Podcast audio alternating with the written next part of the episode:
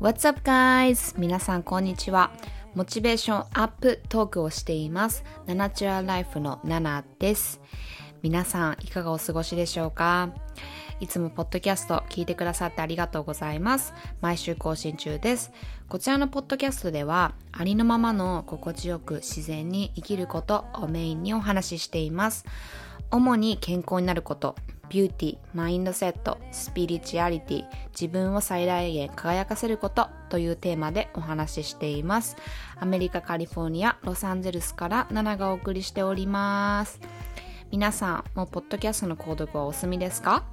購読すると毎週自動的に新しいエピソードがダウンロードされます。ドライブ中や電車の中、家事をしている時、料理をしている時、ソファーに腰をかけながら、ほっと一息つきながら、聞いてくださいね。はい、皆さん。今週1週間はいかがでしたか？私はいつも通りとっても元気です。いや、なんか本当に、えー、年を重ねるたびにどんどん元気になっていくんですね。もう本当になんかこう10代の時よりも20代の方が、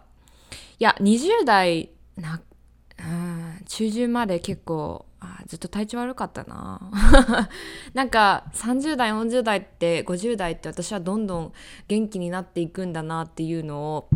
あのー、はい感じてます。蜂蜜のおかげですね。みんな蜂蜜食べてますか？良質な糖をとってね、あのー、エネルギッシュにみんなで、みんなに過ごしてもらいたいなと思います。なんかエネルギーがない女性ってなんかもう、なんて言うだろうな、セクシーじゃないですよね。うん。あの、やっぱりこう、女性としての魅力って本当にこうパーンってこうはち切れそうなこうエネルギッシュでこうもうパーンってはち切れそうな笑顔がねやっぱりそういうのをあの持ってる女性がやっぱり私はなんかああなんかこうなんて言うんだろうな思わずこう見てて笑顔になっちゃうみたいななんかそういう女性でいたくないですか？はい。なのでエネルギーを切らさないためにも良質な蜂蜜食べてくださいね、みんな。はい。まあそんな感じで蜂蜜の話は置いておいて、今日はね、あの、結構、はーってもう我に返る、あの、言葉を、まあ私が、あの、大好きな、えー、ギャリー・ビーって人が、あの、インスタグラムのコンテンツで上げててですね、うん。まあこれをあの今日のポッドキャストのタイトルにしたんですけども、〇〇ができてる人は人よりも100倍幸せになれるっていうね。はい。えー、これね、あの期待しないことです。もう担当直入に最初から言うと。うん。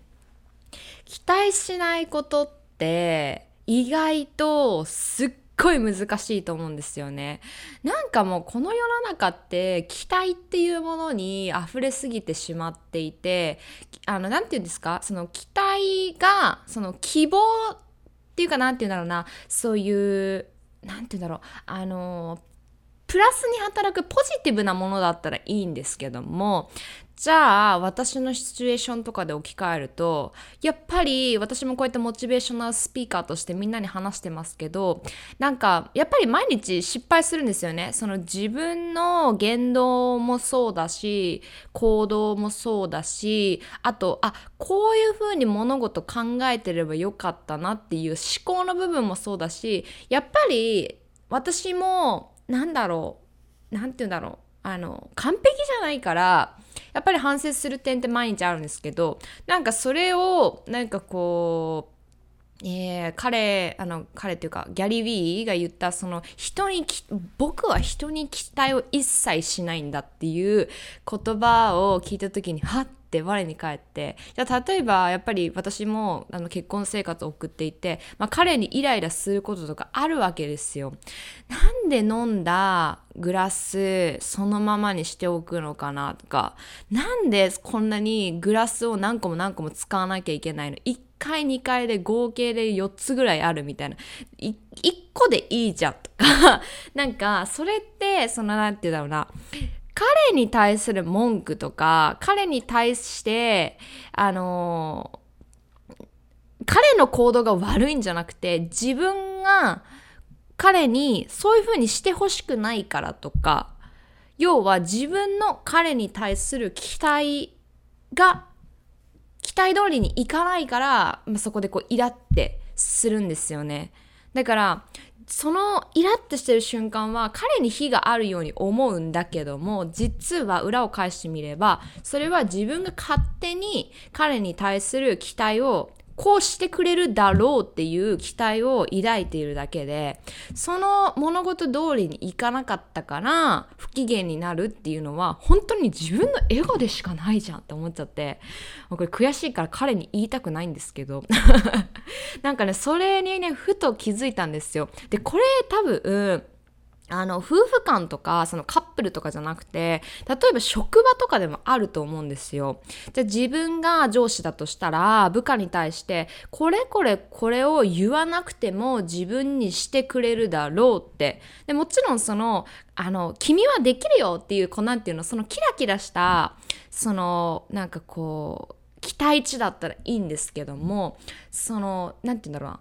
うーん結局その自分が思い描いているような、えー、未来図が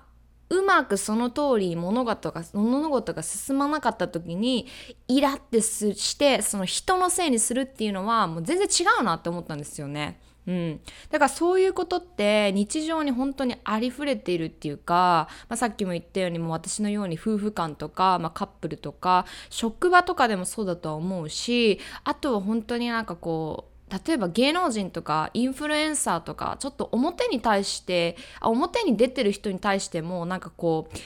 何て言うんだろうな表に出てる存在だからこそこうあるべきみたいなそのなんかこうオーディエンスはそういう風に勝手に決めがちっていうかでそれが自分の思い通りにいかなかった時になんかこう誹謗中傷とかが起きたりとかっていうところにつながると思うんですよね。でもなんか多分、うん、多分っていうか人間ってなんかこう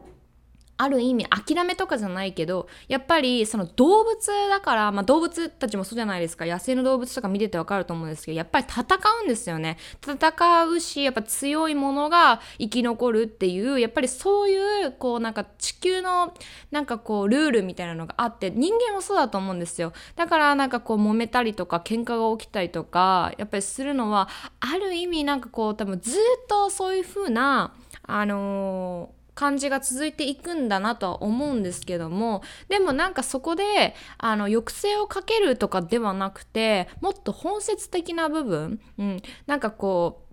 なんだろうな人を責めるっていうところを一番に考えるんじゃなくてやっぱり自分がこういうふうに物事を考えてるからとか自分がこの相手に対して変な期待をしちゃってるからとかで、それが、なんて言うんだろうな、あのその自分に非があるっていうところを、なんか、私たちって考えすぎな、す、すぎなしま、考えてないですよね。なんかそこになかなかこう考えがたどり着かなくて、で、やっぱりそこをもうなんて言うんだろうな、クリアにしてあげないと、じゃ例えば私が彼に、ね、グラスさ、なんでこんなに何個も何個も使う必要あるの ?1 階と2階で5個もあるんだけど、みたいな。で、誰が洗うの？誰が拾ってくるの？で、ここで言って、彼に、なんていうの？あの言ったところで、まあ、まあ、それが、治れまあ私はその空いたグラスをね置いといてもらいたくはないんですけども。でそこでこうじゃあなんていうの？じゃあ7はこれをしないじゃんっていうところで例えばこう争い言い争いが起きたとするじゃないですか。そこで何も生まれないんですよね。うん、だからなんかもうちょっとなんかこうあ自分が相手に対してこういう変な期待をしてしまっているんだな。彼が私に対してこうしてくれるだろうっていう決めつけを自分の中でしているっていう認識が自分の中であるとじゃあ彼にそのこうしてもらいたいって伝えたい時の言い方とかもう多分ゴロって変わると思うんですよ。うん。もちろん嫌なことは嫌って言うべきだしそこで心地が悪いことがあれば家族だろうが友達だろうがそのやっぱり人と人の付き合いの中でその我慢っていうことはやっぱりあのするべきではないとは思うんですよね。譲りは譲り合いっていうのは大切だとは思うけど。でもそこでこう我慢する必要もないからもちろん相手に思うことは伝えるんですけどもその自分のうーんなんか決めつけがゆえのその人へのその人に対する言葉なのかじゃないのかっていうところを見極める必要がすごいあると思っててもうギャリー・ビーの言葉を聞いた時に本当に私は我に返ったんですよね。なんか僕はなんか誰に対しても何のエクスペクテーションなんかその期待をしてない。なんかかえっ、ー、と、まあ、仕事に対してもそうだしパートナーシップもそうだし自分の子供たちにもそうだしこの人たちは僕に対してこれをしてくれるだろうなんて一切思ってない。うん、でやっぱりそういう期待っていうのがないと何か誰かが、えーと、自分にナイスなことをしてくれた時にあのー、なんかより感謝に変わるっていうか、うん、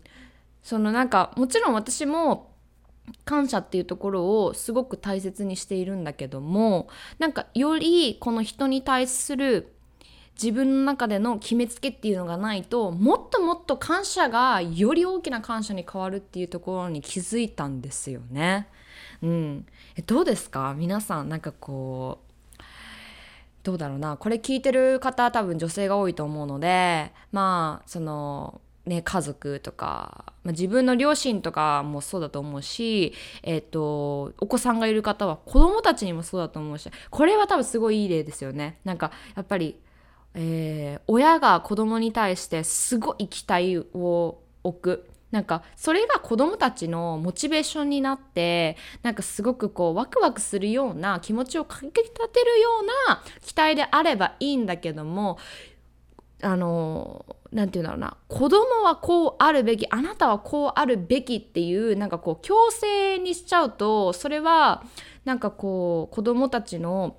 えー、未来を抑制するような感じになっちゃうじゃないですか。だから本当に誰かに物を求める時誰かに物を伝えたい時これこれこうしてほしい時っていうのは一旦自分の心の中でこれはもしかしたら自分のためにこう思うことだから言いたいんじゃないかとかなんかそういうのを一回ちょっと考えてみるとフィルターをね挟んでみるとあのその自分の心理とか自分の本当に感じていること思っていることっていうのが見えてくると思うんですよ。うん、でやっぱりそういうのが明確になっていると相手にもその自分の本当に思ってることっていうその部分が伝わりやすいし、うん、そこでなんかこうあのいらないこう言い争いとかもなくなると思うんですよ。もっとその言い争いとか